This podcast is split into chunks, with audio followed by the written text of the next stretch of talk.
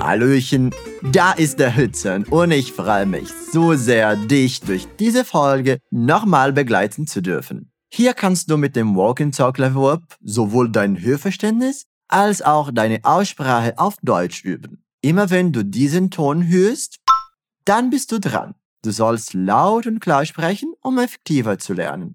Wir werden fast die ganze Zeit auf Deutsch sprechen. Deshalb gelten wir diese Version als eine Herausforderung. Aber mach dir keine Sorgen, weil ich dir gern helfen werde.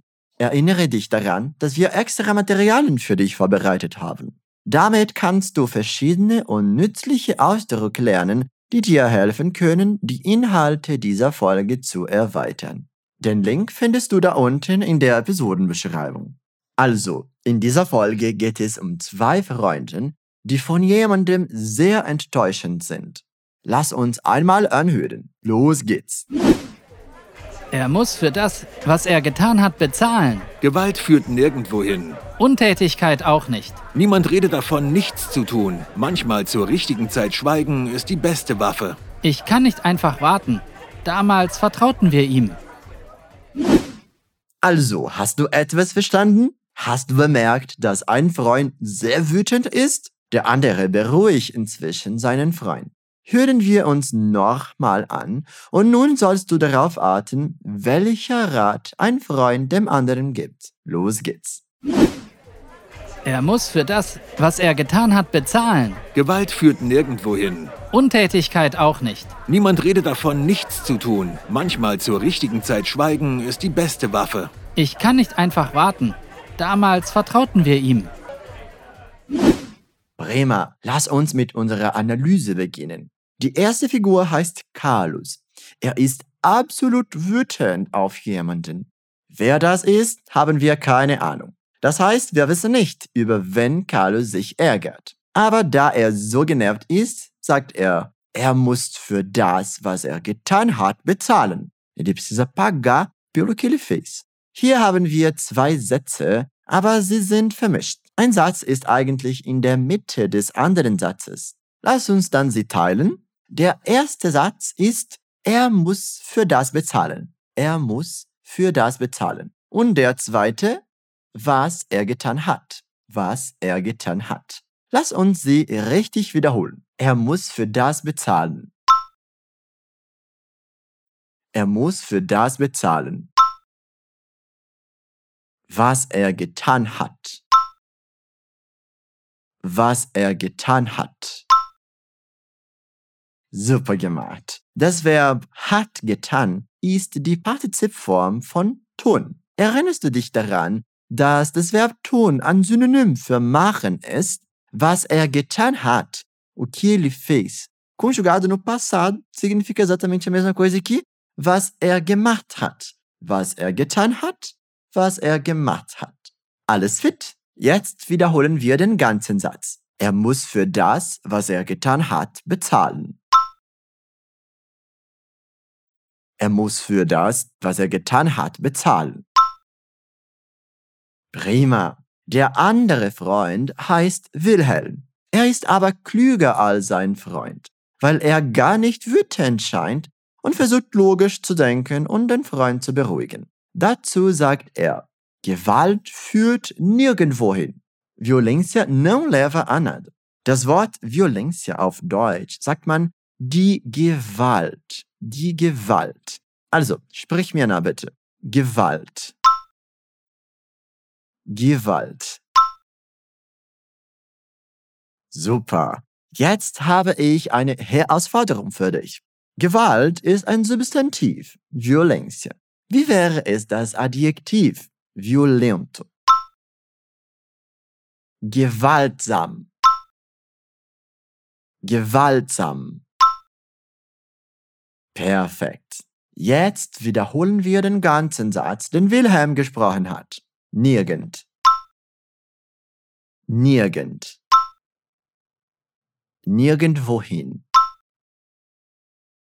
Nirgendwohin. Gewalt führt nirgendwohin. Gewalt führt nirgendwohin. Und passt darauf auf, nirgend ist immer eine Verneinung. Das heißt uma negação, eine Verneinung. So, nirgendwohin significa então a lugar nenhum, a lugar algum. Cool, oder? In diesem Fall meint Wilhelm, dass sie der Person keine Gewalt antun sollen. Jemandem Gewalt antun heißt ser violento com alguém. Das ist ein toller Ausdruck zu lernen. Den haben wir ins extra Material hinzugefügt. Da kannst du andere Beispiele zu diesem Thema sehen und das Transkript dieses Gesprächs gucken. Den Link findest du in der Episodenbeschreibung, okay? Also, gehen wir weiter. Carlos stimmt Wilhelm gar nicht zu. Er sagt folgendes. Untätigkeit auch nicht. Inação também não. Das Wort Tätigkeit heißt Atividade. Man kann zum Beispiel sagen, meine aktuelle Tätigkeit in der Arbeit ist Deutsch zu unterrichten. Ou seja, minha ocupação atual, minha atividade atual no trabalho é ensinar alemão. Meine aktuelle Tätigkeit in der Arbeit ist Deutsch zu unterrichten. Also, das Wort Untätigkeit ist genau das Gegenteil, o contrário.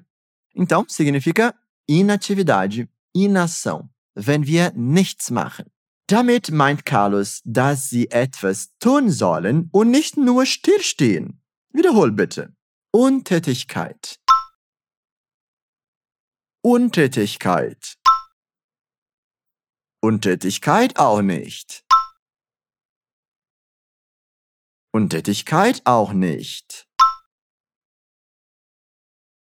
Perfekt. Wilhelm versteht, was Carlos meint, aber sagt, niemand redet davon, nichts zu tun. Manchmal zur richtigen Zeit schweigen ist die beste Waffe.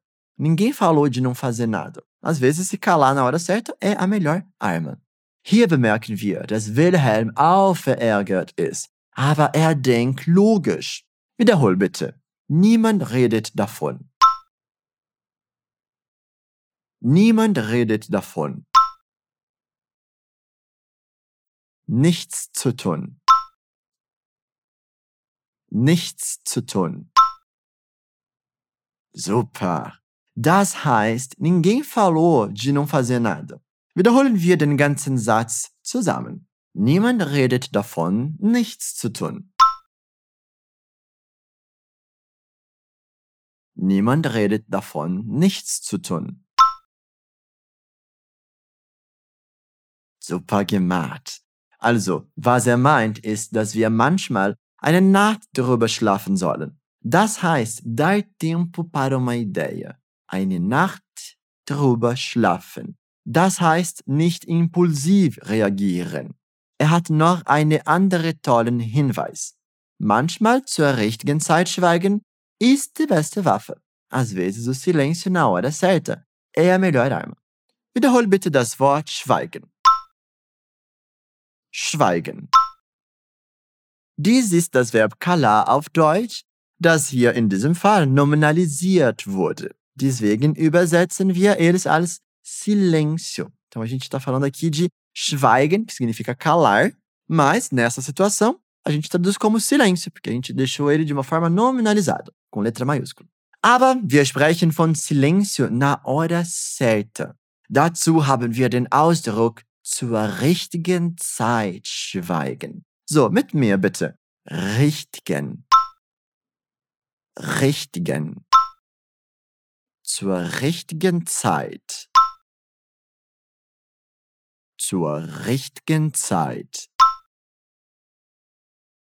Zur richtigen Zeit schweigen. Zur richtigen Zeit schweigen. Super gemacht. Wilhelm benutzt auch eine Metapher, die beste Waffe. Waffe ist eigentlich etwas gefährlich und gewaltsam. Das heißt Arme auf Deutsch. Aber natürlich gilt in diesem Sinn Waffe als ein Synonym für Mittel, Instrument. Er meint es nicht ehrlich, eine echte Waffe zu verwenden. Então é uma metáfora isso que ele está falando. Né? Ele não está falando exatamente de usar uma arma de verdade. Ele quer dizer que isso, né, se calar na hora certa, é a melhor arma, ou seja, é o melhor instrumento. Also, sprich mir nach bitte. Die beste Waffe. die beste Waffe. Prima. Jetzt den ganzen Satz bitte. Manchmal zur richtigen Zeit schweigen ist die beste Waffe.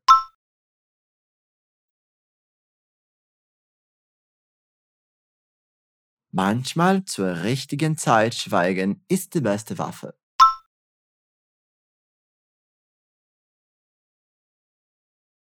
Wunderbar. Zum Schluss sagt Carlos, ich kann nicht einfach warten. Damals vertrauten wir ihm. Eu não posso simplesmente esperar. A gente confiou nele naquela época. Hier können wir den Dialog besser verstehen. Sie haben jemandem vertraut. Das heißt, confiaram em alguém. Und sehr wahrscheinlich hat diese Person ihr Vertrauen missbraucht. Daraus folgt, traiu a confiança deles. Wiederhole, was Carlos sagt, bitte. Ich kann nicht einfach warten. Ich kann nicht einfach warten. Damals vertrauten wir ihm. Damals vertrauten wir ihm. Wunderschön. Also, was für ein Gespräch, oder? Carlos ist echt nachtragend und Wilhelm befindet sich in einer schwierigen Situation. Wie das weitergeht, können wir nicht sagen, aber was wir machen können, ist das Gespräch nochmal zu hören und auf die Details zu achten, die wir heute besprochen haben. Los geht's! Er muss für das, was er getan hat, bezahlen. Gewalt führt nirgendwo hin. Untätigkeit auch nicht. Niemand redet davon, nichts zu tun. Manchmal zur richtigen Zeit schweigen ist die beste Waffe. Ich kann nicht einfach warten. Damals vertrauten wir ihm. Und jetzt hast du alles besser verstanden, ja? Super cool, oder? Ich freue mich so sehr, dass ich dir heute helfen konnte. Ich hoffe auch, dass du jetzt viel besser verstehst. Wenn dir dieses Gespräch noch Schwierigkeiten bereitet, mach dir keine Sorgen. Du kannst diese Folge immer wieder hören, um diese kleinen Details der Aussprache zu bemerken. Vergiss nicht, den Link in der Episodenbeschreibung zu besuchen. Da haben wir ein extra Material für dich zur Verfügung gestellt, um deine Kenntnisse zu vertiefen. Besuch auch unsere Seite fluencytv.com, um wunderbare Inhalte in sieben verschiedenen Sprachen zu erhalten. Danke, dass du da warst. Wir hören uns im nächsten Mal. Tschüss.